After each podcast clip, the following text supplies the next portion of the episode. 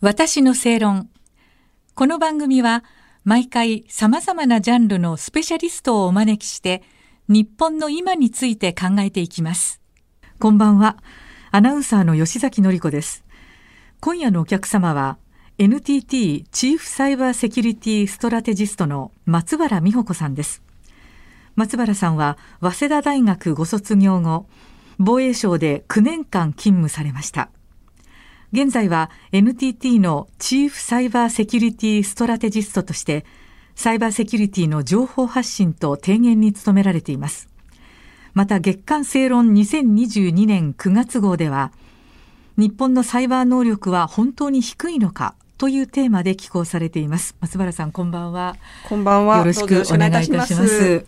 さあ、今夜からですね、3回にわたりまして、松原美穂子さんに、日本のサイバーセキュリティについてのお話をお伺いしたいと思いますので、よろしくお願いいたします。よろしくお願いいたします。えまずはですね、肩書きであるところの、えー、NTT チーフサイバーセキュリティストラテジストというお仕事については、どんなことをされているのか教えていただけますか？はい。はい。これにつきましては、はい、サイバー攻撃の最近の傾向はどうなっているのか、はい。うん。そういった新たな脅威に対してどのような対策を企業や政府が取るべきであるかについて一般の方ですとか、はい、あるいは経営層の方に分かりやすく噛み砕いて発信するのが仕事です。はい、ですので例えばですね産経新聞ですとか、まあ、月刊正論などに、まあ、寄稿をするあるいはこういった、まあ、ラジオに出たり、はい、国際会議でやセミナーで講演をするといったさまざまなチャンネルを使っていろいろな方に、まあ、注意喚起をしていくのが仕事です。はい、はい、まあ、啓蒙するっていうことだと思うんですけれども、はい、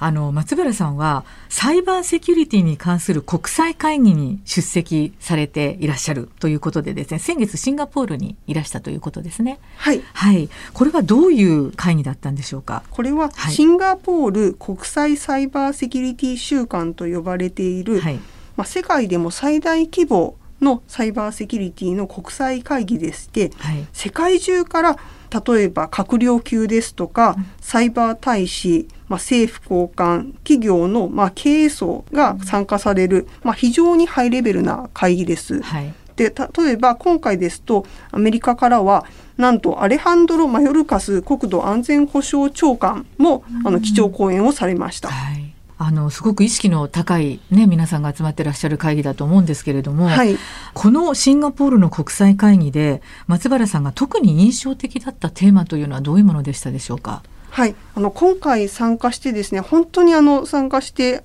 あのびっくりさせられたあの勉強になったことがあの2つあります。はい、まず、まあ、1つ目なんですけれどもこの10年ぐらいサイバー攻撃の脅威について、まあ、皆さん非常にまあ意識が高くなってきて、はい、でそしてそれに対抗するためには政府と民間企業がいかに協力するかということを、まあ、ずっと問題になってきたんですね。はい、でもその中でいつも問題になるのがなんで企業は被害に遭った時にそれを公表しないのかそれを政府にきちんと通報しないのかという、どちらかというと企業があまりできていないことを責める、まあ、論調の方が、まあ、大きかったように思います。はい、ところがですね、はいはい、今回のシンガポールの会議では政府がいかに価値を出していくのか、いかに民間企業を助けていくのかということに注力を置かれたセッションがいくつかありました。はい、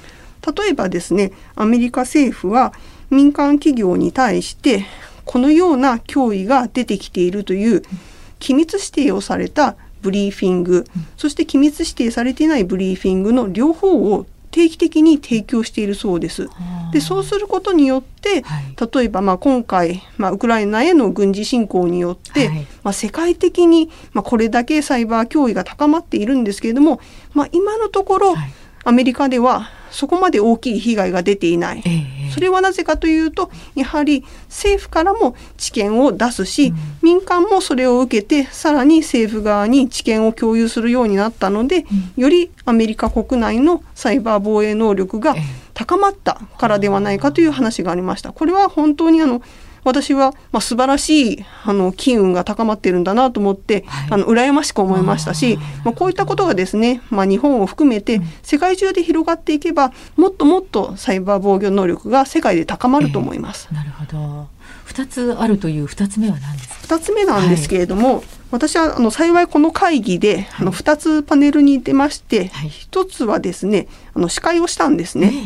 でその司会をしたパネルはデジタルインフラをいかに防御するかという、まあ、非常に広いテーマだったんですけれども。インフラをいかに防御するか、まあ、これだけ私たちの生活ビジネスが IT に頼るようになってきているので、はい、それら全てを包括的に守っていくためにはどうすればいいかという、まあ、非常にまあ壮大なテーマだったんですけれども、私のパネルには中国の方オーストラリアの方オランダの方そしてウクライナの政府高官も参加されました。実際いらしてたんです、ね、実際に、はい、はい、現場にいらして、実は私の隣に座ってお話をされたんですね。で、この方は、あの産経新聞でもインタビューをされていたビクトル・ゾラとおっしゃる、あの国家特殊通信情報保護局の副局長という、まあ、いわゆるサイバーセキュリティ庁の、まあ、ナンバー2にあたる、まあ、高官なんですね。でこの方はこの戦争が始まってからずっと8ヶ月間、もう一貫してウクライナがこの戦争から学んだサイバーセキュリティの知見を世界に向けて発信し続けてきた方なんですよ。でしかもシンガポールに来るとなれば、まあ、片道2日はかかるんですね。で、まあ、戦争も続いている中でわざわざここに来てそして発信をする。しかも割合ポジティブなトーンで世界のために自分たちの知見を生かしてほしいということをおっしゃられたので私はまあ司会でもちろん皆さんに平等にお話をするあの機会をまあ提供する立場にはありますけれども、はい、あの本当に横に座っていてあの感動しましたし、じゃあ私なんであなたはそこまでして、うん、そうしてその発信をし続けたいんですか、はい、ってあのお聞きしましたところ、はい、いやウクライナはオープンであり続けたい、うん、なぜかというと、うん、今はたまたまウクライナに攻撃は来ているけれども、はい、ウクライナの防御が成功すれば攻撃者は同じ攻撃を別の国にするだけだと。なので今のうちにウクライナが情報提供すれば、世界のサイバー防御能力が高まるからだっておっしゃったんですね。でこの戦争が続いている中で、まあいろんなことを多分おっしゃりたかったとは思うんですね。でもそれをぐっと抑えてこのポジティブにそして世界のために貢献したいっておっしゃったことは私は非常に、まあ、隣に座っていたせいもあると思うんですけれども重く受け止めましたし逆になんで日本はもっとそういった発信を、まあ、世界に向けて、まあ、できていけないんだろうかなというところで、まあ、ちょっと残念には思いました。なるほどね。でもそういうねあの情報を共有できるってことは本当にリアルタイムで今起きてることですからすごく役に立ちますよね。はい、そうですね。あのこういうさまざまな国の方、はい、そしてまあそれぞれのその思惑、はい、国の立場を背負って、まあ、いろんな意見がぶつかり合ったんですけれども、えー、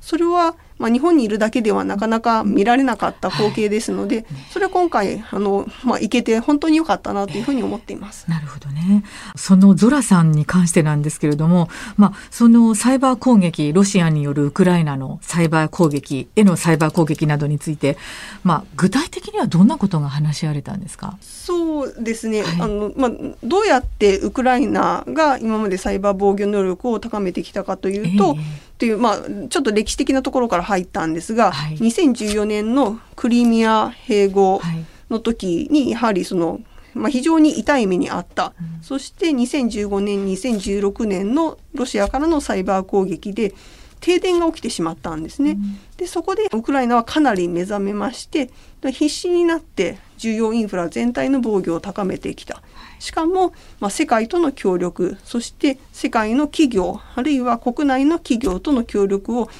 強化したことによって今のウクライナの防御能力があるということをおっしゃっていました。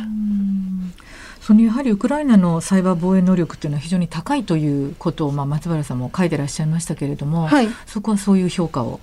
そうですね。あのこれはもうウクライナの努力、はい、そしてウクライナが他の国それから企業から支援を取り付けられたその交渉能力そしてただ支援をくれくれというだけではなく自ら困難の中にあっても知見を提供し続けられるその胆力そして発信力そしてしたたかさというのが全部あってのことだと思います。なるほど。ありがとうございます、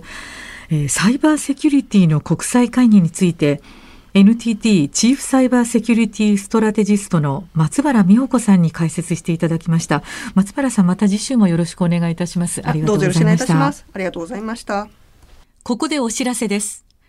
月刊正論と麗澤大学のオープンカレッジは公開講座日本の安全保障徹底講義を11月17日からスタートします。今夜のゲスト、松原美穂子さんは、12月1日木曜日に開催される第3回の講座、ウクライナ情勢を受けたサイバーセキュリティの傾向で講師を務めます。詳しくは、月刊正論、麗澤大学で検索してください。私の正論、お相手は、アナウンサーの吉崎のり子でした。